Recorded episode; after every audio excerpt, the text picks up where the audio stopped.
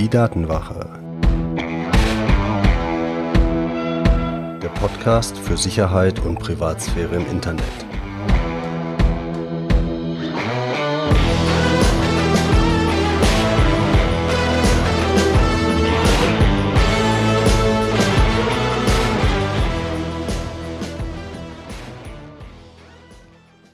Hallo und herzlich willkommen zu einer neuen Folge der Datenwache. Ich bin Mitch und unser Thema heute ist gute E-Mail-Anbieter.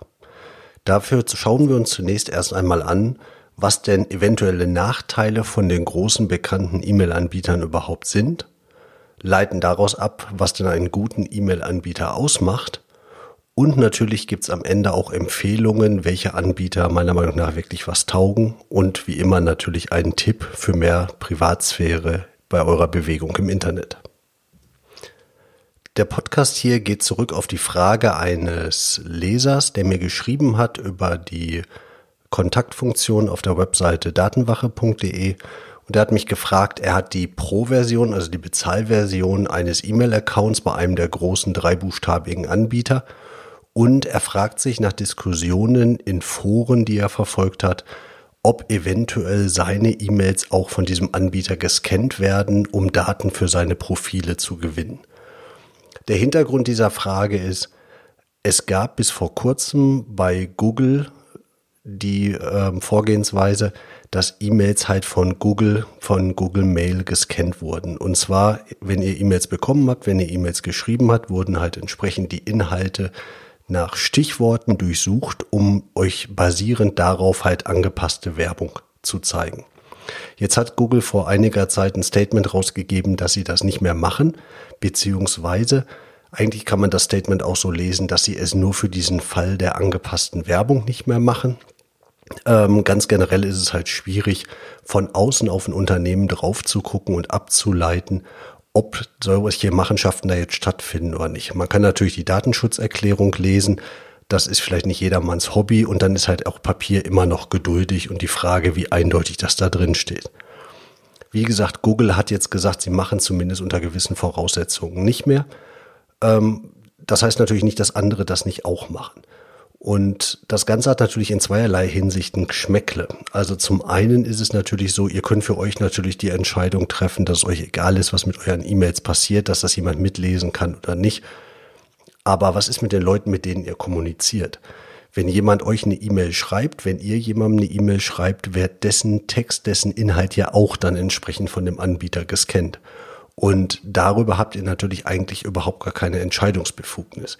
Über eure Sachen könnt ihr ja sagen, was ihr wollt, aber die Daten von jemandem anders im Prinzip zur Verfügung stellen, ist natürlich schon ein bisschen unseriös. Das ist wie bei Telefonbuchern, Kontaktdaten hochladen bei irgendwelchen Messengern. Das sind halt die Daten von anderen Leuten. Dementsprechend die Frage des Lesers halt, ähm, passiert das bei dem Anbieter, muss man ganz klar sagen, schwer zu beantworten, ist nicht wirklich klar. Aber gibt es Empfehlungen für E-Mail-Anbieter, wo man das ausschließen kann? Auf jeden Fall. Da kommen wir aber dann nachher zu. Zunächst einmal gucken wir uns denn an, was die Nachteile von diesen großen, bekannten, verbreiteten Anbietern sind. Ein Nachteil hatten wir jetzt schon gesagt, das kann das Kennen von den Inhalten der Mail sein.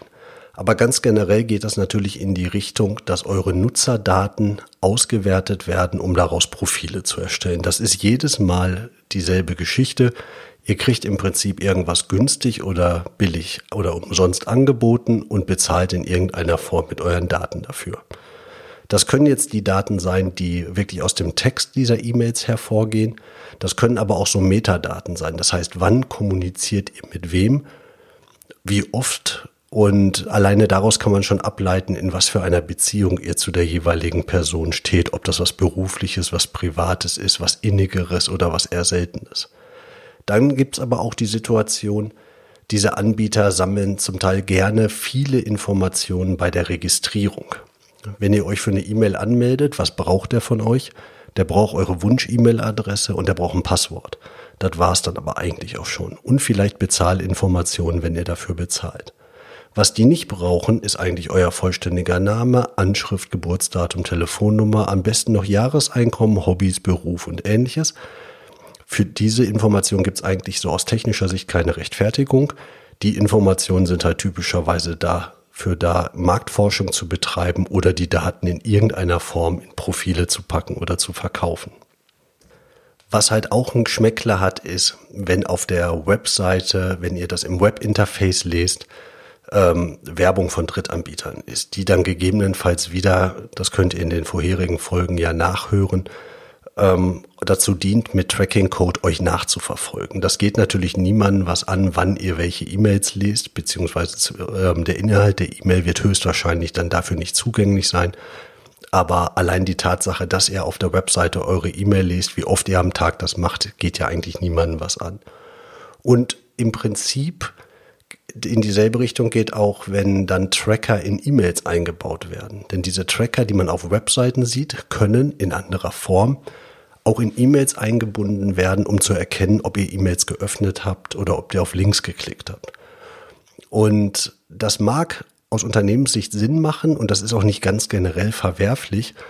Es ist allerdings so ein Indiz dafür, wenn wir über einen E-Mail-Anbieter reden und wir wollen auf Datenschutz und Privatsphäre hinarbeiten, dann ist das vielleicht ein Indiz für die falsche Richtung. Was auch ein Problem sein kann, ist, wenn diese Anbieter zu viele Daten zu lange speichern.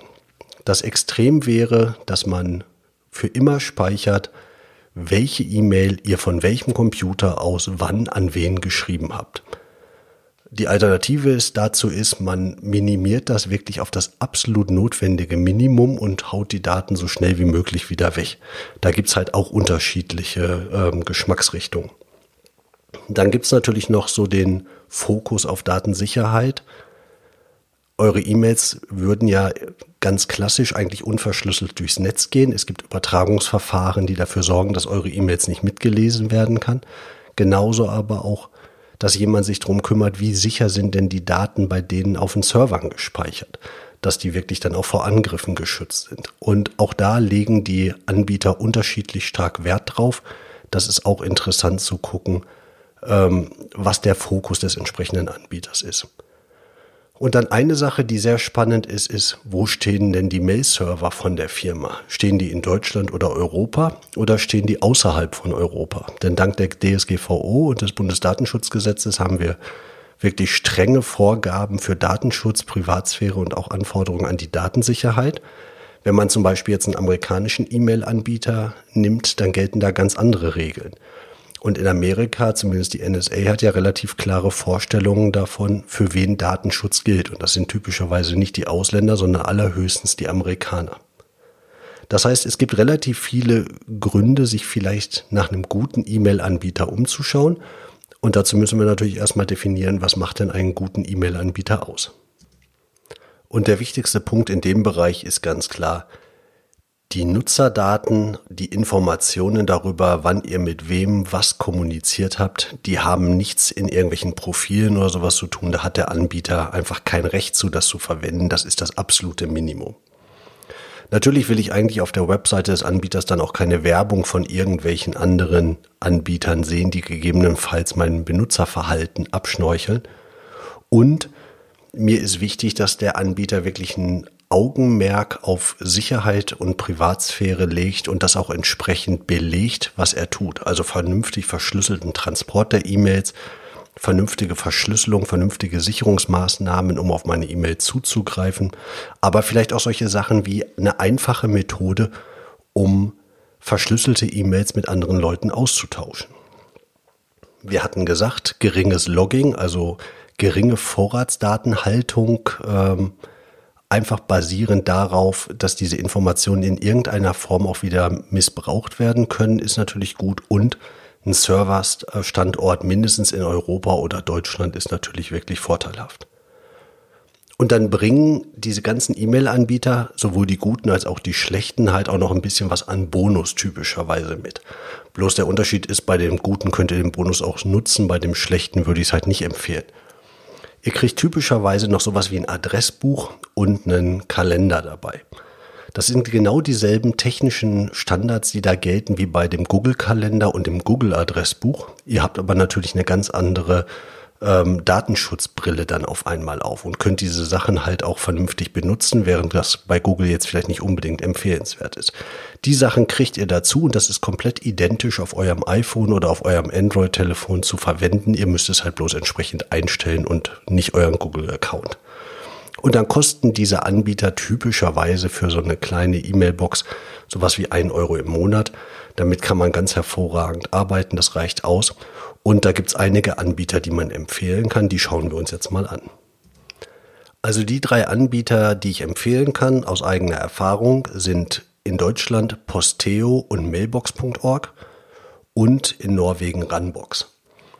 Posteo und Mailbox.org, das sind wirklich so die Sachen, die werden auch in der Community immer genannt. Das sind wirklich die Leuchttürme für Datenschutz und Privatsphäre, was E-Mail angeht. Also diese beiden Unternehmen haben wirklich so als, ähm, als Alleinstellungsmerkmal, dass ihnen die Privatsphäre des Ganzen wichtig ist. Das geht bis hin zu, dass man bei Posteo anonym bezahlen kann. Runbox selber ist norwegischer Anbieter, ist auch sehr bekannt für sein, äh, für sein Verteidigen des, äh, des Datenschutzes der Privatsphäre und hat ein schönes Feature, das ich ganz gerne nutze. Und zwar bietet es schon bei der kleinsten E-Mail-Version sowas wie 100 kostenlose Alias an. Ein Alias ist jetzt im Prinzip einfach nur ein anderer Name für eure E-Mail-Adresse. Ihr habt da mal wegen die E-Mail-Adresse maxmustermann at runbox.com und jetzt habt ihr 100 Möglichkeiten, euch komplett willkürliche E-Mails zusammenzustellen, die alle dann weitergeleitet werden auf Max Mustermann.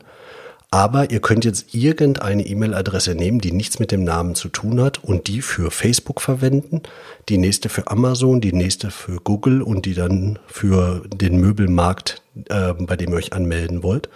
Und das Gute ist, ihr seid dann über diese E-Mail-Adressen nicht mehr in den Profilen miteinander abgleichbar. Auf der anderen Seite hat es auch noch den Vorteil, sollten dann mal wieder so Datenbanken mit Passwörtern und E-Mail-Adressen geklaut werden, haben die Kriminellen halt deutlich weniger Handhabe, um zu identifizieren, welche Accounts denn gegebenenfalls noch zu euch gehören. Also das definitiv ein Feature, das ich gut finde. Und damit kommen wir dann auch zu dem Tipp, was ich euch empfehlen würde, wenn ihr noch nicht bei Sachen E-Mail so den, vielleicht den Hauptaugenmerk auf Privatsphäre gelegt habt Sucht euch von den drei Anbietern, die ich euch vorgestellt habe, Posteo, Mailbox.org oder Runbox, sucht euch einen davon aus. Da könnt ihr eigentlich fast nach der Nase gehen, welche euch am besten gefällt. Und legt euch da mal eine E-Mail-Adresse an und verwendet die für eure allerprivateste Kommunikation. Das ist einfach umzusetzen mit euren engsten Freunden, mit eurer Familie, mit eurem Schatzi, mit den Eltern.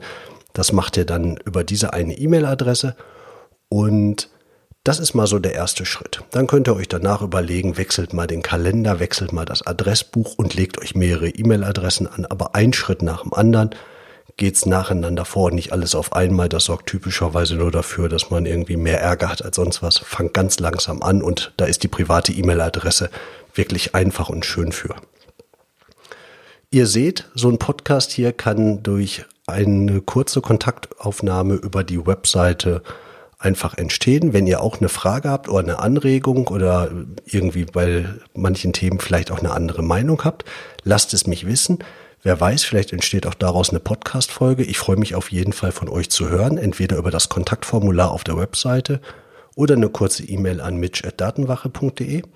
Und dann bedanke ich mich bei euch, dass ihr zugehört habt und freue mich darauf, wenn wir uns in zwei Wochen wieder hören. Euer Mitch.